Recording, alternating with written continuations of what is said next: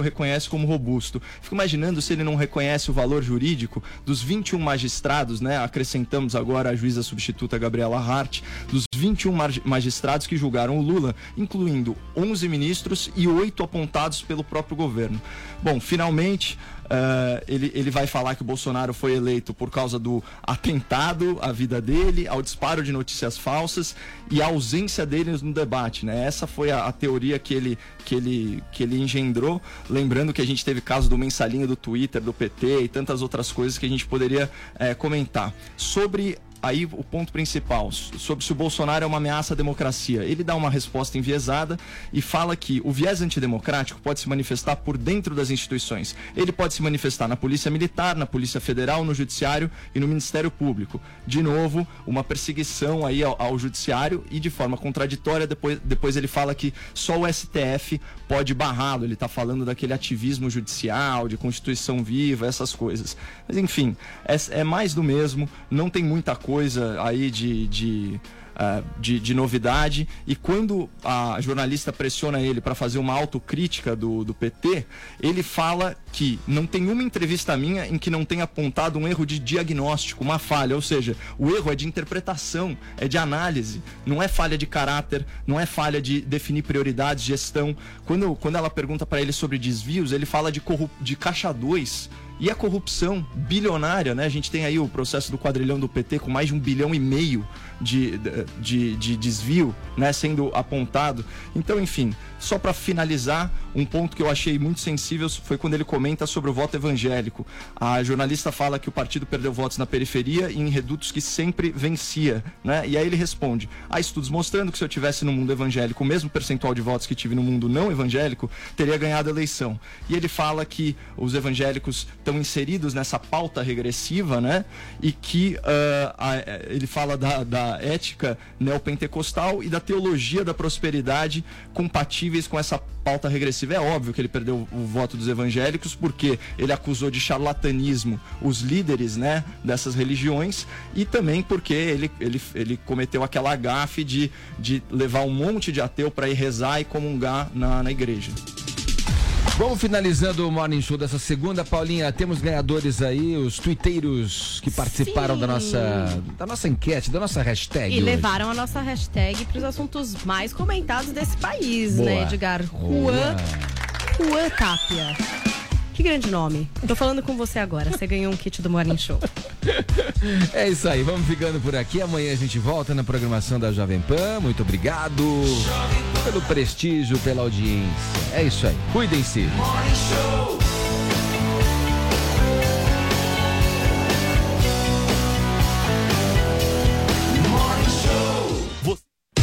Você ouviu o Jovem Pan Morning Show. Oferecimento Lojas 100. No carnê ou no cartão, sempre a menor prestação. Facilidade é nas Lojas 100.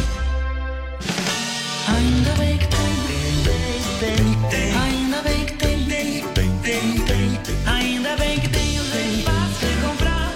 Ainda bem que tem. Lojas 100. Preço baixo pra levar. Crediário é promoção. Tudo que a gente sonhar. E é menor a prestação. Essa tal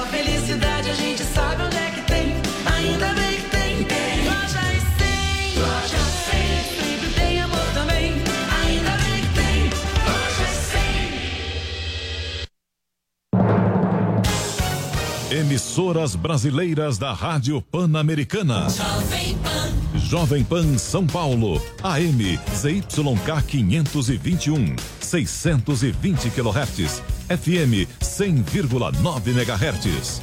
Jovem Pan News Brasília, ZYH 709, 750 kHz. Jovem Pan News São José do Rio Preto, ZYK 664, 900 kHz. Jovem Pan News Águas Lindas de Goiás, ZYR 232, 107,9 MHz e mais 80 afiliadas em todo o país. Você também pode ouvir a Jovem Pan no seu smartphone ou tablet, através do aplicativo para iOS, Android e Windows Phone. Ou pelo portal jovempan.com.br. Jovem Pan, a rádio do Brasil. Jovem Pan. Aqui você tem voz. O ônibus que eu ando tá pior. A praça do meu bairro. Não aguento mais. Aqui, São Paulo é sua. Porque os problemas da cidade têm solução. O seu problema é nosso problema. Na Jovem Pan. Ligado na cidade com Fernando Martins.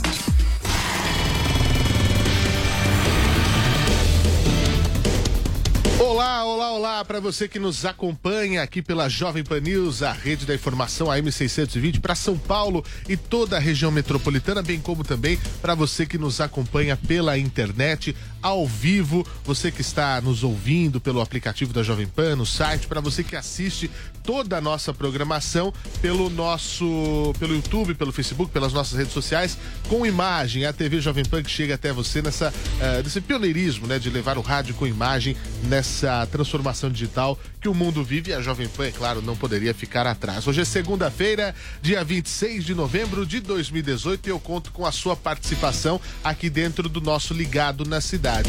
Nosso programa de serviço público, nosso programa de direito do consumidor e de tudo aquilo que incomoda o dia a dia do cidadão de São Paulo e de todo o Brasil. Eu conto com a sua participação a partir de agora. As linhas já estão liberadas, o telefone já está aqui. Também nós já temos o nosso e-mail liberado, o ligado na cidade arroba uh, jovempan.com.br também, claro, o nosso uh, WhatsApp da PAN, que é o 931 17 0620. Nós vamos falar sobre muitos assuntos hoje, muito serviço, muita prestação de serviço, né? Que é o que a Jovem Pan há décadas faz com o seu ouvinte. 11 horas e 36 minutos, eu sou Fernando Martins e aqui todos os dias o seu problema é o nosso problema. Participe e envie sua denúncia. Fale sobre problemas relativos a serviços públicos e direitos do consumidor. Pelo WhatsApp da PAN, 931 17 0620. 931 17 0620. Envie fotos, vídeos e áudios contando o que está acontecendo na sua rua, no seu bairro, na sua cidade. Ao vivo, durante o programa, participe pelo telefone 2870 9707. Interaja também pelo Twitter, arroba Portal Jovem Pan, a hashtag ligado na cidade. Estamos esperando a sua mensagem. Você, você, você. Ligado na cidade. Muito bem, o nosso Ligado na Cidade está no ar, começando a partir de agora, pela próxima meia hora. Vamos falar de muito serviço, de muito uh, direito do consumidor, uh, muito, muita zeladoria, enfim, muita coisa interessante que interfere no seu dia a dia. Vamos começar, inclusive, falando de trânsito, porque o trânsito hoje, nessa segunda-feira, acabou ficando abaixo da média, né? É, depois desse período que teve do feriado, por conta daquela situação lá na marginal do Rio Pinheiros, da, da ponte, do viaduto, que teve aquela queda, onde ainda seguem os trabalhos ali para entender o que deve ser feito. Se o macaqueamento para subir essa estrutura, a prefeitura diz que não vai haver a demolição do, do local. E tudo isso quem conta pra gente faz esse grande resumo é o Tiago Muniz. A cidade de São Paulo teve na manhã desta segunda-feira o primeiro dia útil com trânsito abaixo da média desde o fim do feriado prolongado. O índice da CET chegou a marcar por volta das 9 horas 66 quilômetros de filas. Perto desse horário, nos últimos dias, de quarta a sexta-feira, o índice bateu entre 140 e 150 quilômetros de filas. Ainda que o trânsito como um todo tenha diminuído, alguns gargalos persistem. Um deles na própria Marginal do Pinheiros, diretamente impactada pelo incidente, que nesta manhã teve filas concentradas a partir da cidade universitária até a altura do Parque Vila Lobos e da Ponte do Jaguaré. Outros corredores que têm se transformado em alternativas para o motorista também registraram maior lentidão. É o caso do corredor Norte-Sul, a partir da Avenida Interlagos e da Washington Luiz, e também da Avenida Guarapiranga. Amanhã, aqui no entorno do viaduto, foi marcada pela presença de caminhões de concreto e também do equipamento injetor do material, que colocou o concreto no vão entre a parte do viaduto que está de pé e a parte que cedeu efetivamente. Estão sendo feitos os procedimentos para que possa ser realizado o chamado macaqueamento, ou seja, o levantamento da estrutura com o uso de macacos hidráulicos de grande porte. Uma outra notícia sobre as pontes e viadutos da cidade é que o prefeito Bruno Covas declarou em entrevista ao SBT veiculada no domingo que a cidade pode rever prioridades e metas para poder intensificar a fiscalização em todas as chamadas obras de arte da cidade, ou seja, nas pontes e nos viadutos. Pois é, essa novidade nós vamos continuar atentos e ligados ao que acontece com essa declaração do prefeito Bruno Covas, a, dada ao SBT. E, claro, vamos cobrar, sem dúvida, uh, isso e acho que é uma, uma questão interessante de elencar prioridades, né? É, ver aquilo que é mais urgente para poder evitar um cenário de, de tragédia, para poder evitar um cenário mais complicado. Tiago, obrigado pelas informações. Vamos continuar a falar de trânsito aqui dentro do nosso Ligado na Cidade. 11 horas e 40 minutos nesse momento aqui na capital paulista. Em relação ao índice de filas e de trânsito congestionado, nesse momento, segundo a CT, são 79 quilômetros de trânsito congestionado na capital paulista. Os piores trechos, Zona Sul e Leste, com 21 e 23 quilômetros cada neste momento. Uh, informações que chegam pra gente é, um acidente entre três carros no corredor norte-sul, no sentido de Santana, bem na altura do viaduto Beneficência Portuguesa. A faixa da direita está bloqueada. Para quem está chegando agora a São Paulo, vamos falar de rodovias. Quem vem pela Anchieta tem tráfego normal, uh, uh, tem filas na Anchieta, mas tráfego normal uh, nos outros trechos dela e também toda a Imigrantes para quem está chegando do litoral para cá. Também eh, tem eh, obras que interditam uma parte da pista expressa da Dutra, no quilômetro 214, na direção de São Paulo. O motorista deve ficar atento a essa interferência na via. E para quem continua andando aqui pela cidade, eh, havia uma interferência na Avenida João Dias no sentido bairro, perto do terminal de ônibus. A CT informa que a pista já está liberada para quem está ali na zona sul da cidade. Então, fique atento, procure o melhor caminho. A gente aqui eh, informa o trânsito a cada momento dentro da Jovem Pan.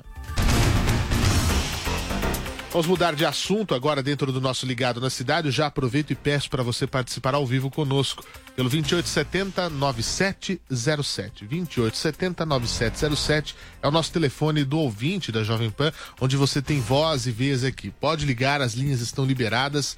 A nossa equipe de produção está pronta para atender o seu chamado. 2870 9707. O WhatsApp da Pan para você mandar fotos, vídeos e áudios daquilo que está incomodando seu bairro, a sua rua, direito do consumidor e muito mais é o 93117 0620. Você pode mandar para a gente é, os seus materiais para que a gente cobre aqui das autoridades, das empresas e traga a solução para os serviços. E o nosso e-mail, claro, ligado na cidade, arroba jovempan.com.br.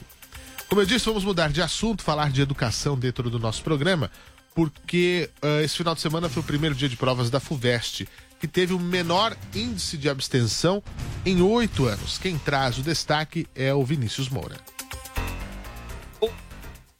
E o caderno de prova da primeira fase do vestibular 2019.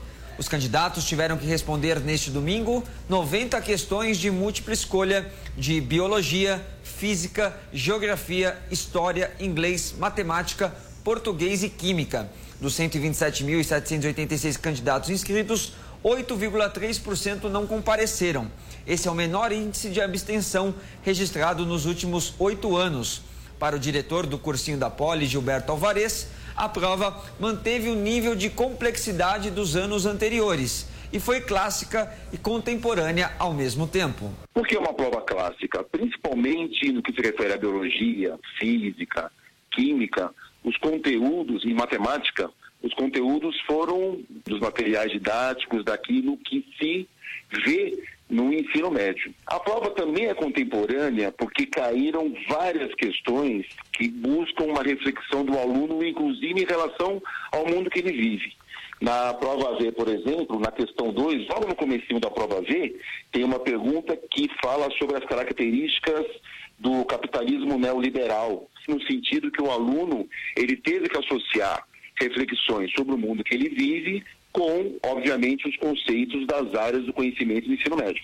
O diretor do cursinho da Poli, Gilberto Alvarez, ainda destacou que, pela primeira vez, a FUVEST teve que fazer erratas por problemas gráficos no exame e questionou uma das questões de geografia, que, segundo ele, não tem uma alternativa correta.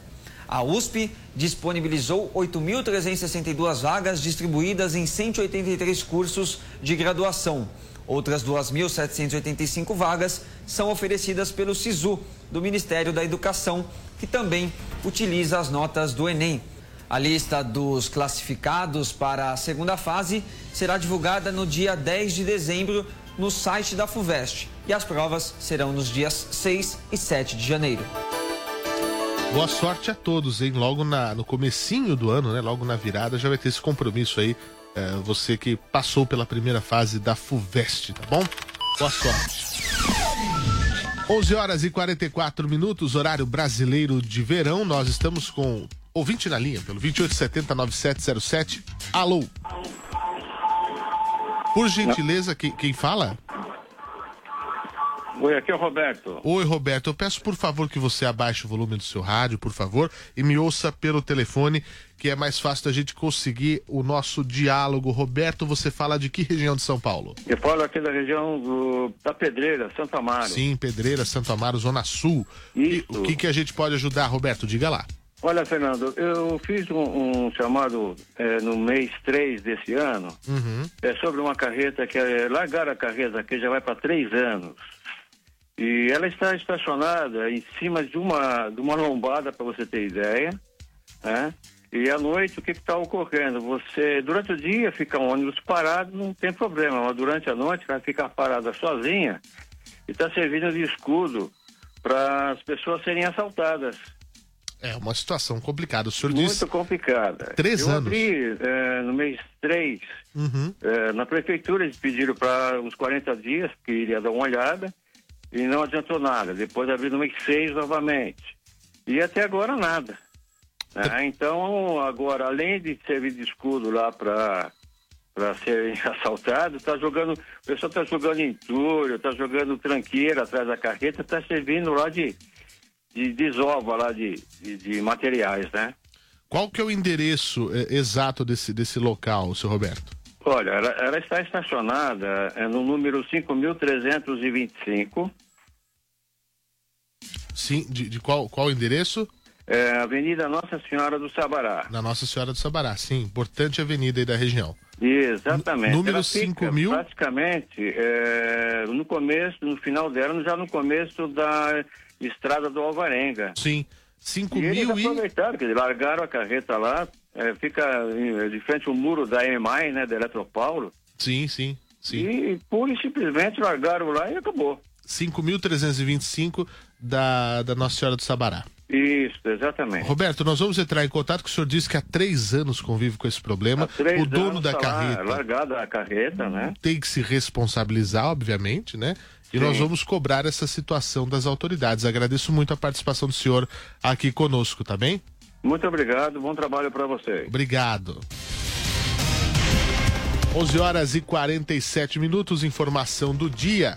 Olha, a árvore de Natal do Parque do Ibirapuera está ganhando os últimos retoques para poder ser oficialmente inaugurada no próximo dia 1 de dezembro. Esse ano, a árvore está 3 metros maior que ano passado. Serão 43 metros de altura por 15 metros e meio de diâmetro. A árvore ainda vai contar com mais de 250 enfeites entre lâmpadas, cristais em formatos de flocos de neve e bolas com símbolos natalinos. Além disso, cinco ursos em tamanho real e duas árvores com 2 metros e 40 de altura decoradas com microluzes estarão em sua base completando a decoração. A cerimônia de inauguração acontece no dia 1 de dezembro, no sábado, a partir das 9 da noite, e ela vai ficar aberta à visitação praticamente durante um mês, até o dia 2 de janeiro, das 5 da manhã à meia-noite. Fica lindíssimo para quem passa ali, né? Pela frente de Ibirapuera já é possível ver, até o trânsito ali tem que ter uma organização maior, porque de fato atrai muita gente pela beleza, pelas cores, pelas luzes, pela grandiosidade que é essa linda, magnífica árvore de Natal do Parque do Ibirapuera, que já é um, né, um marco aqui na nossa cidade de São Paulo. Você liga e participa pelo 28709707. Eu quero falar com você ao vivo, mas Antes de falar de novos casos, vamos falar daquilo que nós já resolvemos por aqui. Na semana passada, nós colocamos no ar uma reclamação sobre um buraco em frente à estação Paraíso do metrô. A gente entrou em contato com a regional da Vila Mariana, que já resolveu o problema, eles até mandaram a imagem, né, eh, de como ficou o local e a gente vê que realmente o conserto já foi feito, né? De fato, o, o conserto já foi executado, a camada nova de asfalto. Então, se é assim, podemos soltar o carimbo, é caso resolvido. Resolvido. Muito bem, muito bem. Outra reclamação que nós colocamos no ar foi a da Rita, que estava com problemas em uma árvore em frente à casa dela. A gente acionou a Eletropaulo, é, que fez o serviço no local e quem agradece e fala que realmente o serviço foi feito é a própria Rita que nos mandou um vídeo. Eu quero agradecer um pedido que eu fiz para vocês há um mês atrás para intermediar meu contato com a Eletropaulo para a realização de um serviço de poda na árvore da minha calçada. O serviço foi realizado agora no dia 23, sexta-feira. Então eu quero agradecer porque sem vocês eu não conseguiria. Muito bem, então a gente solta o carimbo, é mais um caso resolvido esta semana. Resolvido. No entanto, tem um porém. Ela relatou que o portão dela e a cerca elétrica da vizinha foram danificados, né? A gente. É, é, que vários galhos aí foram deixados no local da, ali na calçada depois do serviço. Tem as imagens disso aí, né? Dessa situação. É, tem, tem isso, não tem? Porque, a, a, a, olha aí, para quem está na internet, o, o, motor do portão eletrônico acabou sendo danificado, pelo menos a caixa, né, aquela capa plástica. Todo o material que foi podado está na rua, calçado e no meio da rua, e também né, a situação da cerca elétrica, porque é uma árvore de grande porte que acabou sendo tendo que ser cortada. Então, o, o serviço que era a necessidade foi feito só que falta concluir a outra parte que é zelar pelo bem dos outros, né? E também uh, uh, cuidar da limpeza. A Eletropaulo vai ser acionada também em relação a isso para que conclua da melhor maneira. 11 horas e 51 minutos. É muito importante nós falarmos de saúde aqui dentro do nosso programa, porque tá chegando o verão, né? Falta menos de um mês aí para a troca de estação. E a gente tem que estar atento ao combate ao mosquito Aedes aegypti, que traz, né? Dengue. É a única coisa que evolui nesse Brasil é o mosquito da, do, do Aedes aegypti, né? Porque antes ele passava só dengue. Aí descobriram que ele passa também chikungunya. Aí descobriram que ele passa zika vírus. E o mosquito também pode ser o mosquito da febre amarela, né? Então, ele evolui. O que ele fazia um serviço, ele faz quatro, né? Aqui no Brasil, os nossos políticos que eram para fazer um, não fazem nenhum, né? Bom, é melhor ser mosquito nesse país, né? Nessa semana, todos os municípios do país vão fazer uma série de ações para combater o Aedes aegypti. Somente aqui no estado de São Paulo, as 645 cidades vão atuar juntas na Semana Nacional de Mobilização contra o Aedes aegypti. Quem conta pra gente essa história é a Natasha Mazaro. Estados e municípios reúnem esforços no enfrentamento ao mosquito Aedes aegypti. A Semana Nacional de Combate ao Transmissor de Doenças como dengue, zika, chikungunya e febre amarela começou neste domingo com uma série de ações. No total, 210 unidades públicas e privadas de todo o país estão sendo mobilizadas. Entre as atividades planejadas estão visitas domiciliares, distribuição de materiais informativos e mutirões de limpeza. A mobilização pretende mostrar que a união do governo com a população é a melhor forma de derrotar o mosquito, principalmente na fase que antecede o verão. Neste período, o calor e as chuvas são condições ideais para a proliferação do Aedes aegypti. O vice-presidente da Sociedade Brasileira de Imunizações, Renato Kifuri, lembra também da importância da vacinação contra a febre amarela. Nós acabamos de vivenciar um surto de febre amarela ano passado, com mais de centenas de casos de mortes por, pela doença aqui no nosso país. E a busca pela vacina, em alguns momentos, né, durante essa epidemia, foi muito intensa, chegando a ponto de o governo precisar fracionar a dose da vacina para atender toda essa demanda. Então fica aqui o recado. É muito importante que nos vacinemos agora, neste momento, antes do aumento do número de casos, antes que a correria pela vacina se estabeleça. A Semana Nacional de Combate ao Aedes termina na sexta-feira com um dia D de combate ao mosquito e serão feitos mutirões de limpeza em todos os espaços, incluindo os órgãos públicos. 11 horas e 53 minutos. Vamos falar de cultura dentro do nosso Ligado na Cidade, porque a exposição 50 anos de realismo, do fotorrealismo à realidade virtual, está em cartaz no Centro Cultural Banco do Brasil, aqui em São Paulo. Uh, no centro da capital até o dia 14 de janeiro. A entrada é livre e gratuita. Na mostra que tem curadoria de Teresa de Arruda, o visitante vai poder ver cerca de 90 obras. São pinturas, esculturas, vídeos e instalações interativas de 30 artistas internacionais e brasileiros. A exposição é de quarta a segunda, das nove da manhã às nove da noite. O Centro Cultural Banco do Brasil, aqui em São Paulo, fica bem no centro, como eu disse, Rua Álvares Penteado, número 112. Vale a pena a visita, cultura de graça para você aqui em São Paulo. E olha, a pesquisa revela os números e os problemas enfrentados pelas vítimas de estelionatários. É um problema que é recorrente aqui no Ligado, as pessoas ligam falando sobre fraudes, sobre sites, sobre pessoas, coisas que vêm no jornal, que não são a realidade, inclusive na própria uh, uh, Black Friday, inclusive, né? A gente já vê muito caso de sites falsos. Falamos sobre isso aqui no Ligado na Cidade semana passada, né, com o próprio pessoal do Procon dizendo que é uma lista, né? Então, estelionatários estão aí, o famoso 171, né? Gente com conversinha tem para todo lado. E olha, números importantes, e esse assunto também é importante. Quem conta pra gente é o Vitor Brown. Quase 8 milhões de pessoas foram vítimas de algum tipo de fraude no Brasil nos últimos 12 meses. É o que revela uma pesquisa feita pelo SPC Brasil e pela Confederação Nacional de Dirigentes Logistas. Segundo o levantamento, a clonagem do cartão de crédito é o golpe mais comum, responde por 41% das ocorrências. Na sequência, aparecem a contratação de empréstimos por terceiros, a utilização de documentos para abertura de crediário, o pagamento de boletos falsos, a falsificação de cheques e ainda a clonagem de placas de veículos.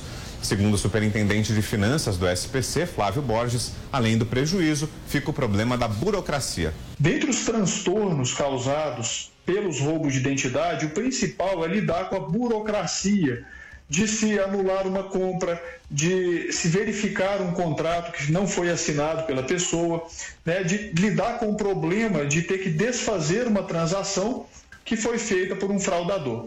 As pessoas que são fraudadas também sofrem com a negativação de nome. Então, 25% dos entrevistados citaram que tiveram seus nomes negativados porque uma pessoa que roubou a identidade fez uma compra, obviamente não pagou, o que acarretou na negativação. Flávio Borges acrescenta que a maior parte das vítimas de fraudes no cartão de crédito são das classes A ou B, que têm mais acesso a esse meio de pagamento. Segundo o levantamento, em cada 10 avisos de perda ou furto de documentos protocolados no SPC Brasil, quatro foram feitos entre janeiro e março, período que coincide com o carnaval e com as férias, quando as pessoas geralmente viajam e participam de atividades com maior aglomeração. 11 horas e 57 minutos. Como não deu tempo de darmos o balanço da semana na sexta-feira, a gente vai fazer isso agora. É, nós recebemos o relato da dona Ofélia, de 84 anos, com problema na vesícula. E ela entrou em contato com a gente porque precisava passar no reumatologista é, no Hospital do Servidor Público. O problema é que informaram a ela que só havia horários disponíveis em julho do ano que vem. Sério. Ela ligou agora e é conseguir. É absurdo isso. A, a dona Ofélia, ela já tinha conseguido marcar consulta no gastro, que ela também precisava, para o dia 22 agora, e uma consulta com cirurgião no dia 3 de dezembro no mesmo local. Então era só uma questão de ajuste. E foi isso que a gente fez. Entramos em contato com a assessoria do Hospital do Servidor Público, muito prontamente nos responderam e conseguiram a consulta que foi feita agora no último dia 22. Portanto, podemos soltar mais um carimbo. É caso resolvido no Ligado na Cidade. Resolvido. E olha, nos últimos programas nós colocamos também no ar o caso do Leandro. Ele é motorista, né? Tava com problema com a UAPA, que é um aplicativo de transporte. Ele reclamava que tinha reembolsos que não tinham sido pagos. Pois bem, nós entramos em contato com a UAPA que afirmou que já fez o acerto com ele, portanto pode soltar o carimbo, mais um caso resolvido. Resolvido.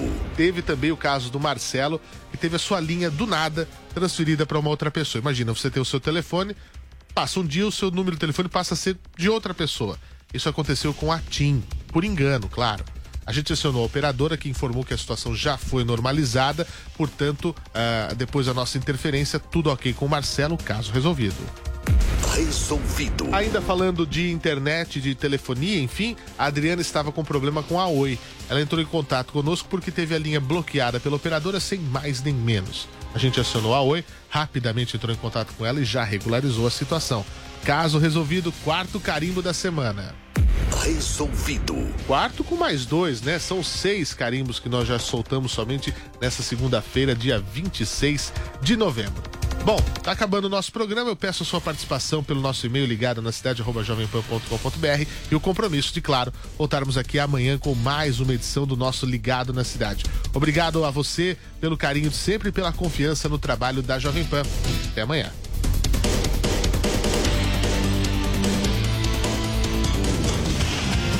Aqui você tem voz. O ônibus que eu ando tá pior. A praça do meu bairro. Eu não aguento mais. Aqui, São Paulo é sua. Porque os problemas da cidade têm solução. O seu problema é nosso problema. Na Jovem Pan. Ligado na cidade com Fernando Martins.